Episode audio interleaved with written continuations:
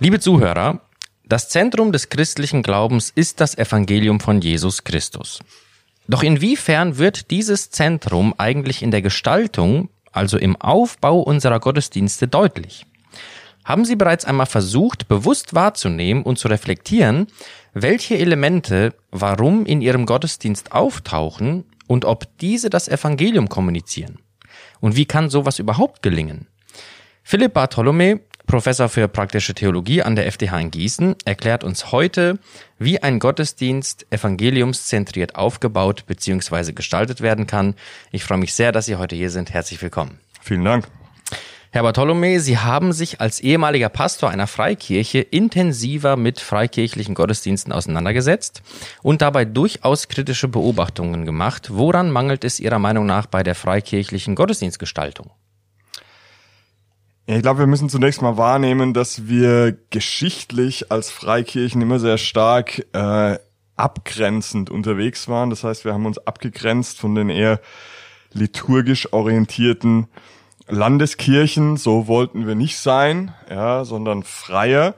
Ähm, und das hat, glaube ich, im Laufe der Zeit dann schon dazu geführt, dass wir nicht mehr so intensiv äh, theologisch reflektiert haben, was in unseren Gottesdiensten eigentlich passiert, ähm, wie wir sie gestalten und wie wir da vom Ablauf her auch eine gute ähm, Linie reinkriegen. Und das hat dann an vielen Stellen ähm, ja unterschiedliche Konsequenzen gehabt. Manches ist sehr traditionell erstarrt. Ja, da ist dann jeder Gottesdienst dann doch irgendwie gleich, auch im freikirchlichen Setting, obwohl wir ja sagen, wir sind frei. Äh, so eine gewisse Verkrustung lässt sich da äh, feststellen, sehr dröge Abläufe immer gleich und auf der anderen Seite die Tendenz, äh, dann doch sehr beliebig zu sein. In anderen freikirchlichen Kreisen, jeder Gottesdienst ist äh, so ein bisschen anders, es ist wenig, wenig Linie drin, es ist vieles beliebig, nicht so durchdacht. Ähm, und das sind so Entwicklungen, die ich äh, zunächst mal kritisch wahrnehmen würde. Das heißt, Sie plädieren also dafür, dass Freikirchen ihre Gottesdienste bewusster gestalten sollen und auch dafür, dass sich das Evangelium in der Struktur eines Gottesdienstes niederschlägt. Bevor wir dazu kommen, wie das konkret aussehen kann, warum reicht es eigentlich nicht, dass das Evangelium einfach durch die Predigt kommuniziert wird?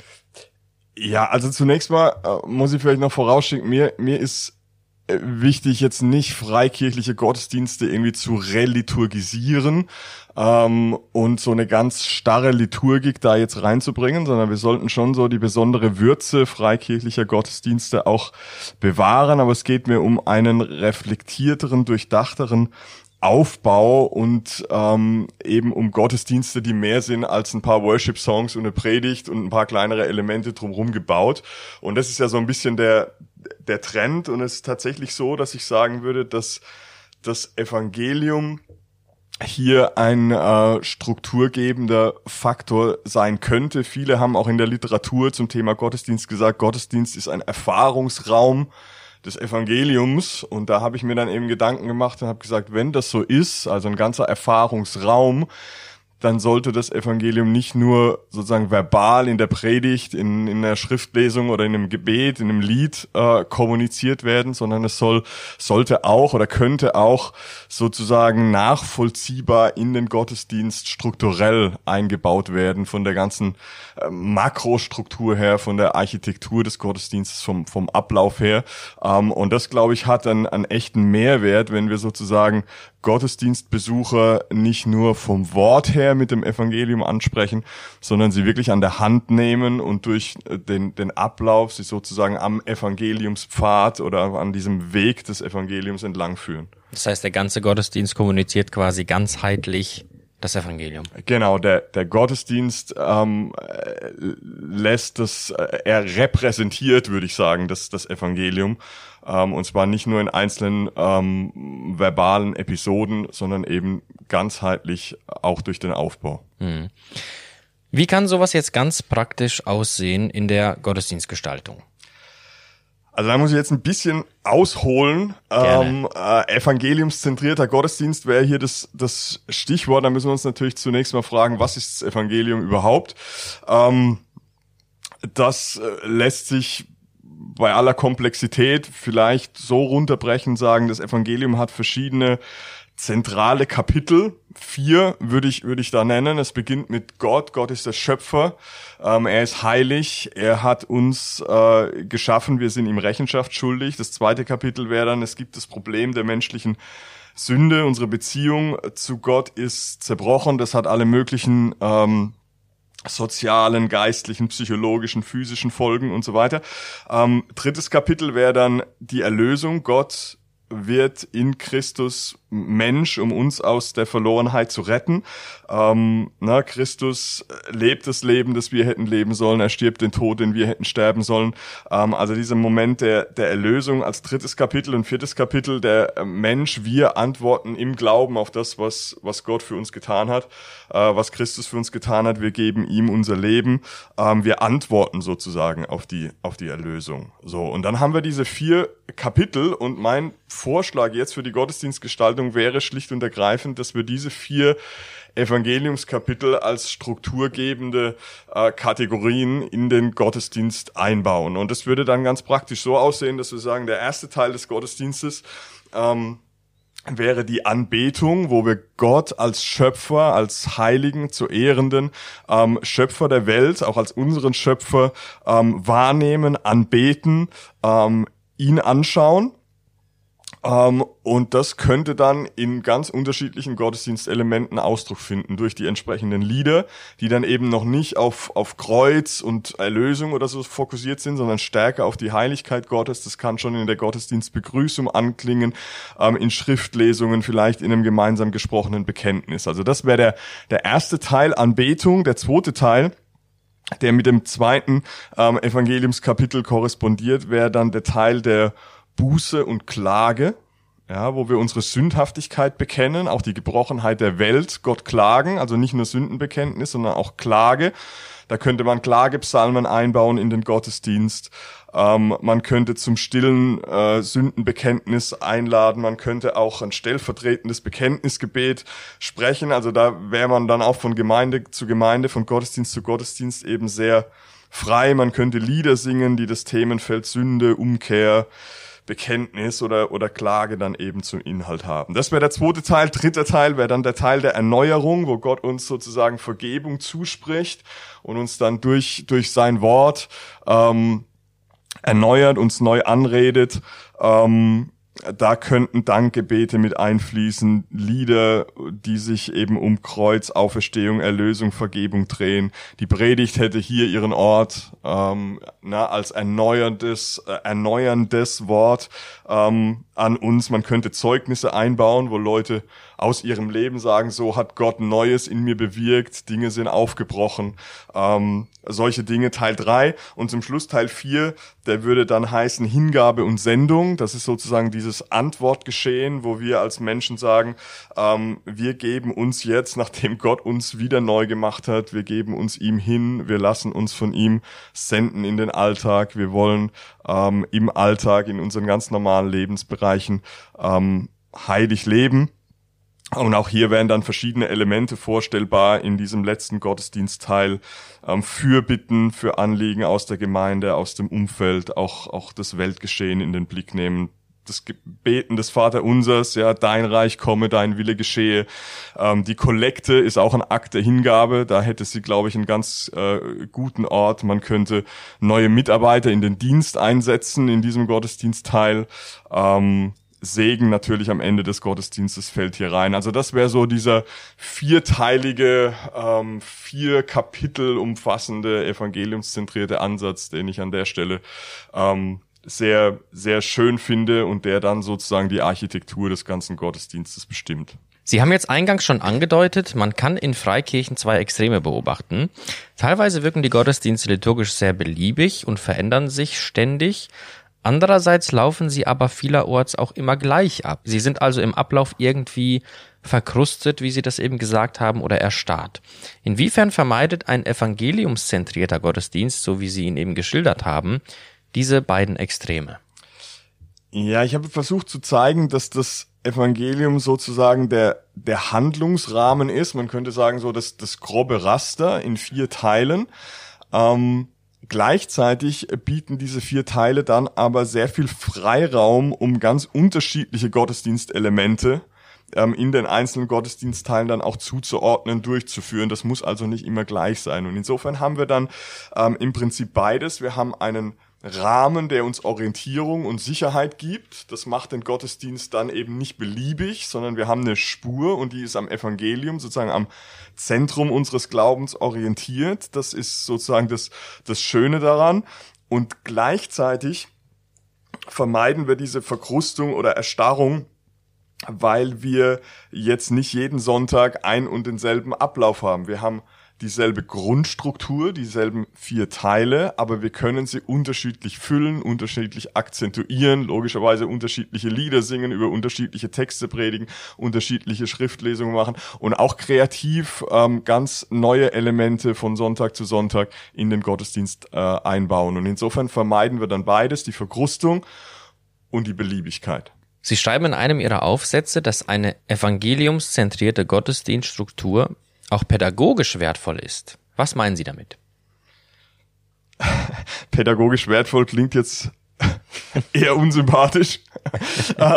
Was, was ich damit meine, ist, ist folgendes. Ich glaube, dass die durchdachte Planung von freikirchlichen Gottesdiensten, ähm, die das Evangelium abbilden, eine Gemeinde tatsächlich auch langfristig theologisch prägen, weil die Art, wie wir Gottesdienst feiern, eben Auswirkungen hat auf das, was wir glauben. Was ich meine ist, wir, wir, wir lernen nicht nur sozusagen explizit durch das Wort, das wir hören, sondern wir lernen auch, indem wir Dinge sozusagen unbewusst oder instinktiv aufnehmen. Und zwar auch aufnehmen durch die liturgisch transportierten ähm, Inhalte und Abläufe eines Gottesdienstes. Ja, wer, wer Kinder hat, dem ist das leicht einsichtig. Kinder lernen ja nicht nur das, was wir ihnen verbal beibringen, sondern die schauen sich Dinge ab, zum Guten wie zum, wie zum Schlechten. Sie, sie nehmen Dinge auf und meine ähm, Hoffnung wäre zumindest, dass ein durchdachter am Evangelium orientierter Gottesdienst sozusagen ein, ein ganzheitliches Erlernen von Evangeliumsinhalten und von dieser Evangeliumsdynamik. Gott ist heilig, wir sind Sünder, er erlöst uns und wir geben ihm unser Leben, dass das sozusagen ein bisschen tiefer in uns einsackt, wenn man das Woche für Woche ähm, sozusagen neu durchlebt, neu erlebt, ähm, sich neu dieser Grammatik des Evangeliums irgendwie aussetzt. Das wäre sozusagen das pädagogische Ziel, zumindest langfristig. Das wird nicht durch einen, einen Sonntag so gehen, aber wenn das sozusagen die Grundlinie ist, dann hätte ich da Hoffnung, dass es das, das Lernen von evangeliumsgemäßem Fühlen und Denken und Handeln äh, verstärkt. Jetzt zielt der Gottesdienst ja nicht nur darauf ab, in den ein bis zwei sonntäglichen Stunden die Teilnehmer zu erreichen, sondern nachhaltig für das alltägliche Leben als Christ zu prägen. Was kann eine am Evangelium orientierte Struktur dazu beitragen? Ich glaube, es ist wichtig, dass wir äh, wahrnehmen, dass der Gottesdienst sozusagen eine, eine konzentrierte Form des alltäglichen Lebens von Christen und christlichen Gemeinschaften ist und äh, sozusagen wir aus dem Alltag in den Gottesdienst hineinkommen. Deswegen ähm, sollten Gottesdienste alltagsrelevant sein, aber Gottesdienste prägen uns auch für den Alltag. Sie sind, sie sind konzentrierte Form dessen, was wir an alltäglicher christlicher Praxis ähm, leben sollten. Und deswegen, wenn man diesen Alltagsbezug stärken will, dann muss ein Gottesdienst, das wäre mein Argument hier, auch die Elemente enthalten, die für das normale alltägliche Christenleben äh, relevant und und wichtig sind. Und hier lässt sich jetzt, glaube ich, vom Neuen Testament her sehr gut argumentieren, dass das alltägliche Christenleben dadurch geformt wird, dass wir das Evangelium immer tiefer sozusagen in unser Herz sinken lassen. Also das Evangelium der Gnade Gottes ist das stärkste Mittel, durch das Gott uns ähm, verändert, transformiert, uns in die Heiligung, würden wir sagen, hin, hineinführt. Na, da gibt's äh, ein paar schöne äh, Stellen, wo man das sehr gut zeigen kann, zum Beispiel Paulus in, in, im Titusbrief Kapitel 2, Vers 11, wo er sagt, dass die Gnade, also die Gnade des Evangeliums uns dazu erzieht, uns von aller Gottlosigkeit und den Begierden dieser Welt abzuwenden. Oder Paulus im Römerbrief Kapitel 12, wo er sagt, hey, jetzt habe ich euch das Erbarmen Gottes in ganz vielen Kapiteln vor Augen geführt. Also das Evangelium habe ich euch erklärt in aller Ausführlichkeit. Und dann kommen die ganzen konkreten Kapitel am Ende des Briefes, wo es darum geht, wie wir jetzt unser Leben zu gestalten haben. Also das Evangelium ist sozusagen der Motor, die Triebkraft für ähm, Veränderungen in unserem Alltag.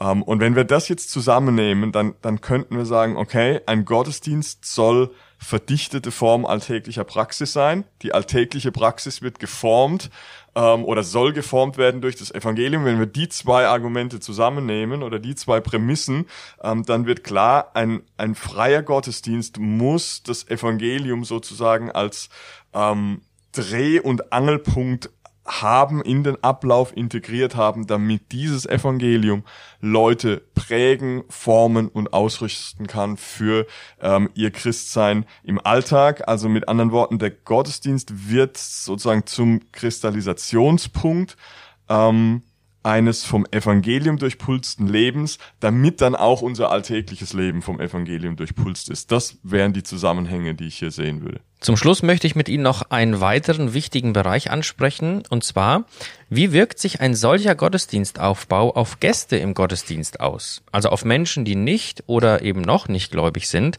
Sehen Sie in dieser Hinsicht einen Mehrwert im evangeliumszentrierten Gottesdienstaufbau? Ich sehe auf jeden Fall einen Mehrwert an der Stelle. Ähm also ich hoffe zunächst mal, dass wir ähm, Gottesdienste feiern, wo wir damit rechnen, dass auch noch nicht Glaubende anwesend sind. Ja, der biblische ähm, Vorläufer wären da ähm, die Gedanken, die Paulus sich macht im ersten Korintherbrief Kapitel 14, wo er wie selbstverständlich davon ausgeht, dass Gottesdienste äh, keine Insider-Veranstaltungen sind, sondern, sondern offen für Gäste, für Leute, die ähm, Jesus noch nicht, noch nicht kennen. Und insofern muss ein Gottesdienst dann immer ähm, auch eingebettet sein in eine gewisse Kultur der Gastfreundschaft. Und das hat meines Erachtens auch auf Auswirkungen auf den Gottesdienstaufbau. Da spielen natürlich ganz viele andere Dinge äh, eine Rolle. Also nur durch eine gewisse Gottesdienstarchitektur lässt sich nicht Gastfreundschaft ähm, vermitteln, aber es ist ein ein Faktor. Ich glaube zum Beispiel, dass es eine echte Chance ist, noch nicht glaubenden äh, Gottesdienstteilnehmern ähm, im Rahmen eines Gottesdienstes nicht nur verbal zu helfen, das Evangelium zu verstehen, sondern dass wir noch eine zusätzliche Chance haben, wenn dieses Evangelium, wie ich es vorhin geschildert habe, strukturell in den Gottesdienst äh, eingebaut ist. Es ist eine zusätzliche Chance, dass das, was, was eigentlich der Kern unseres Glaubens ist, sie wirklich tief trifft und, und erfasst. Ja, zusätzlich zu dem, was wir in der Predigt oder in sonstigen Gottesdienstteilen ähm, kommunizieren. Ähm, Im Englischen hat mal jemand gesagt, we tell the gospel by the way we worship. Also wir, wir erklären das Evangelium auch durch die Art und Weise, wie wir Gottesdienst feiern. Das ist, glaube ich, ein wichtiger Punkt auch für ähm, noch nicht glaubende Menschen. Ähm, und dann glaube ich, ein zweiter Punkt hier ist, ähm, wir sollten Gäste nicht dadurch überfordern, dass wir Sonntag für Sonntag einen, einen völlig rund erneuerten, äh, beliebigen Gottesdienstablauf ihnen vorsetzen. Das ist für uns verwirrend, aber für Nicht-Insider noch, noch viel, viel mehr. Ähm, das heißt, wenn Leute sich langsam an die Gemeinde, an Glauben rantasten und halbwegs regelmäßig in Gottesdienst kommen, dann halte ich es für gastfreundlich, wenn sie sich nicht jedes Mal auf was Neues einstellen ähm, müssen, sondern ähm, in, eine, in gewissen Grundstrukturen manches kreativ neue erleben, aber trotzdem die, die Grundlinie vom Evangelium her bleibt. Und da muss ich auch sagen, habe ich in der, in der Praxis sehr, sehr gute Erfahrungen gemacht, dass das Leuten einfach hilft, sich auch auf einen Gottesdienst einzulassen. Ähm, es hilft auch denen, die schon lange gläubig sind, mal zu merken, welche Rhythmen der Gnade so ein Gottesdienst durchpulsen. Also ich sehe da sehr, sehr viele Vorteile für die langjährigen Gemeindeglieder, aber auch für Menschen, die Gäste sind, die noch nicht glauben. Haben Sie ganz vielen Dank, dass Sie unseren Blick im Zusammenhang des Gottesdienstes mal auf ein Thema gelenkt haben, das zumindest meiner Erfahrung nach eher so unterbewusst mitläuft. Ich wünsche Ihnen und unseren Zuhörern gottesreichen Segen in allen Aufgaben und viel Weisheit in der Gottesdienstgestaltung. Mein Name ist Arthur Reiswig und Sie hörten FDH Podcast.